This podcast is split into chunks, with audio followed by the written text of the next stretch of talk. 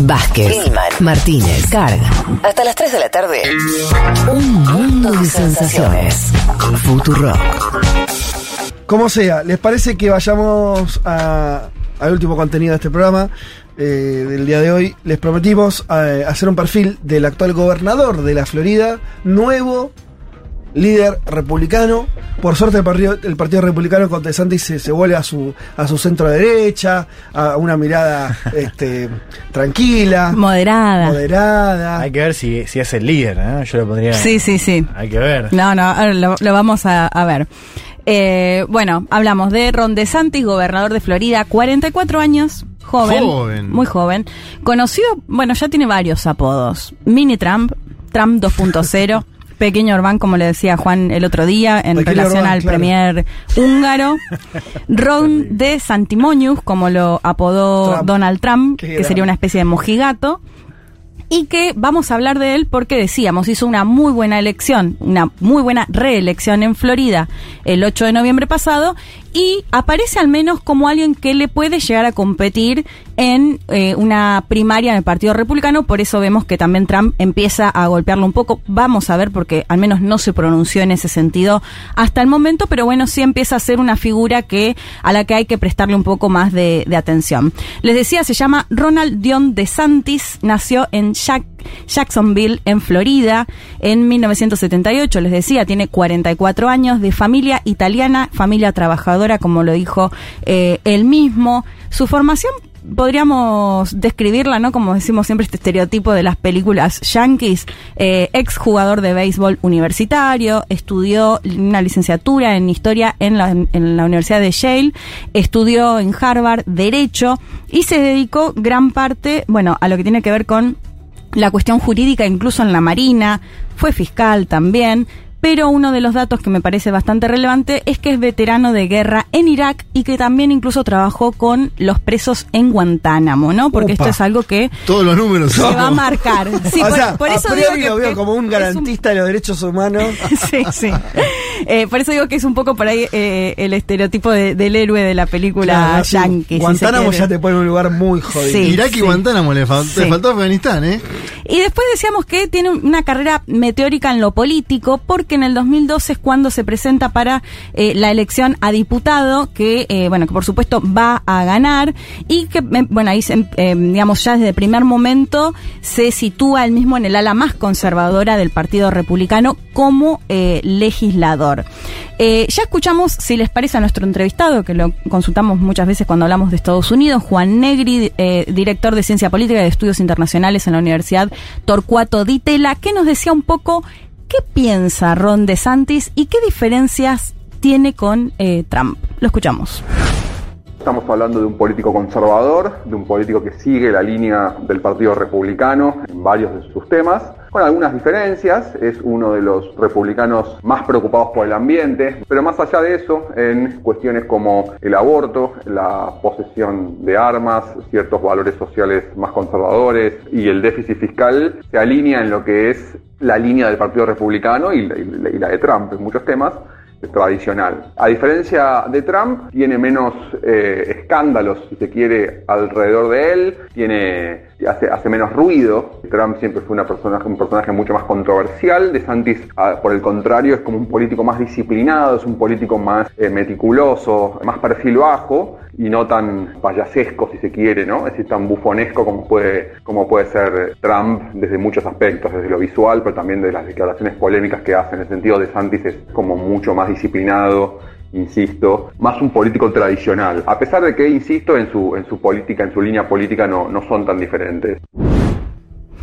Bueno, es interesante esto que decía Juan de la línea política no se diferencia tanto de Trump, lo que tiene, si se quiere, es una cuestión más de formas que lo, lo asemejan más a un político tradicional.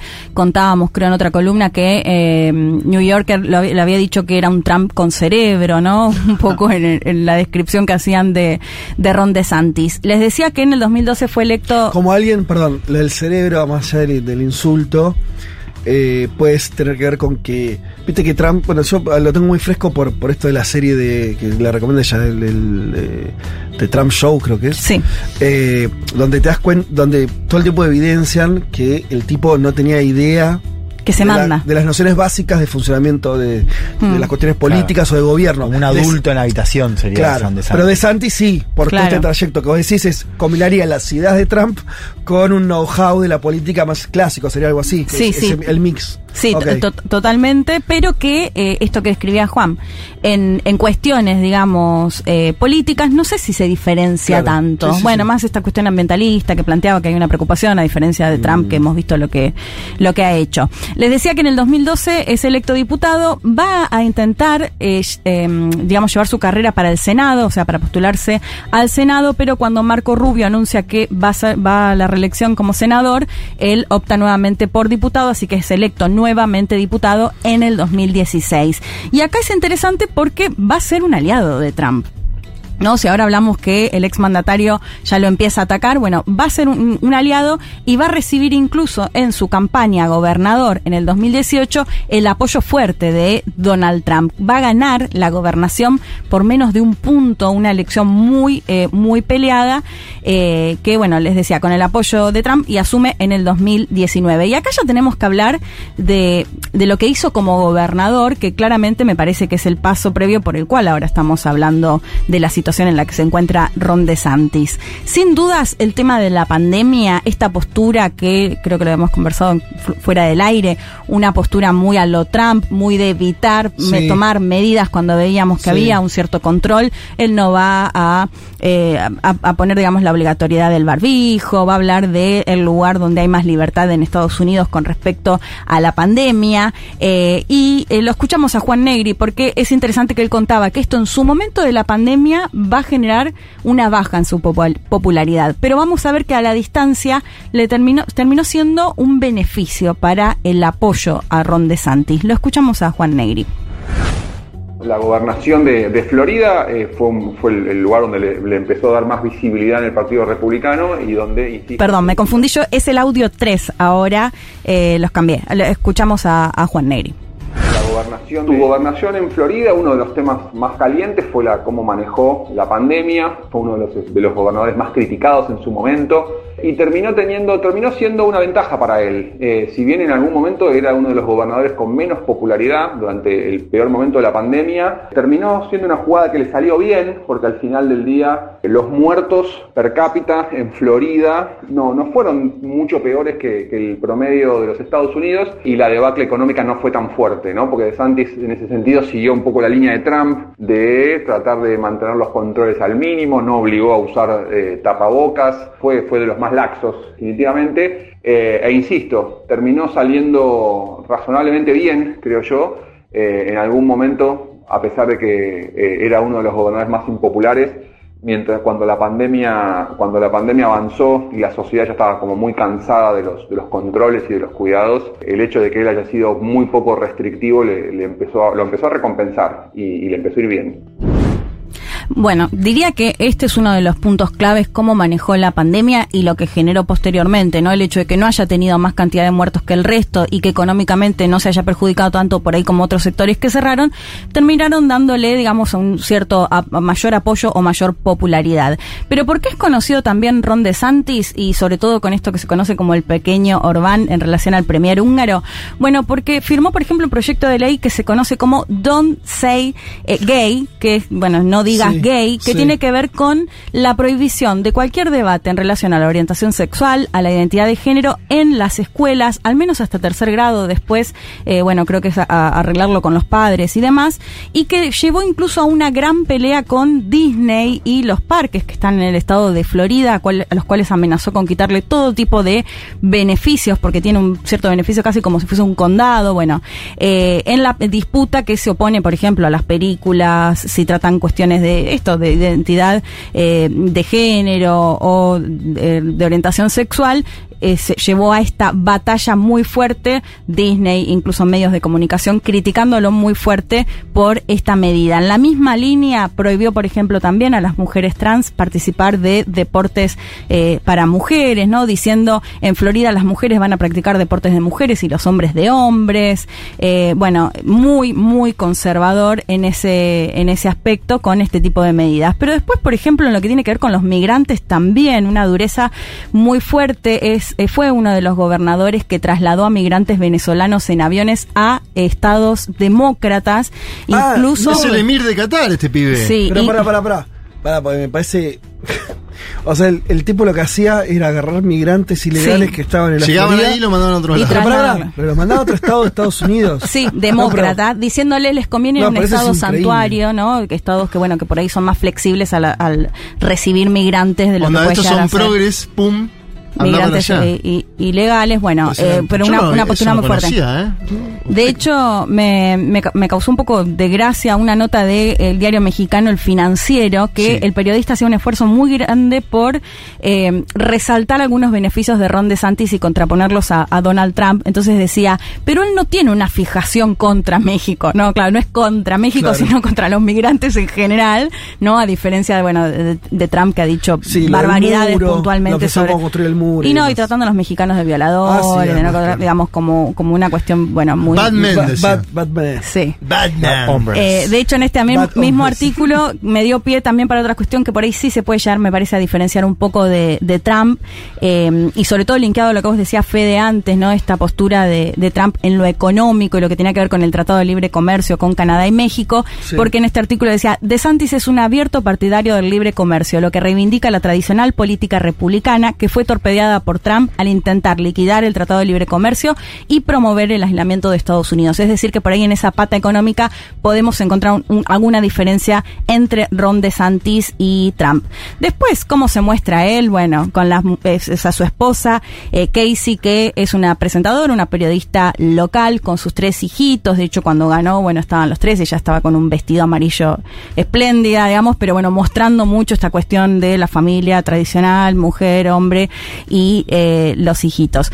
Y una última cosa que quería nombrar de, eh, de lo que hizo en la gobernación, decíamos lo de prohibir, lo de hablar de eh, orientación sexual y demás, también prohibió, ahora se me fue el nombre, pero ¿se acuerdan que hablábamos de la teoría que se plantea justamente Sí, teoría raza de la crítica. Teoría raza No, de la teoría crítica teoría de la crítica raza. de la Teoría raza, ¿no? Que es un poco el planteo de ver que históricamente ha sido un país eh, racista y eh, bueno él también se opone a esto porque lo considera educación, digamos de adoctrinamiento, Sí. ¿no? Y que básicamente él no va a contribuir a que se genere odio por su país, o sea que a los chicos se los eduque odiando a su propio país, ¿no? Ese es un poco eh, el planteo.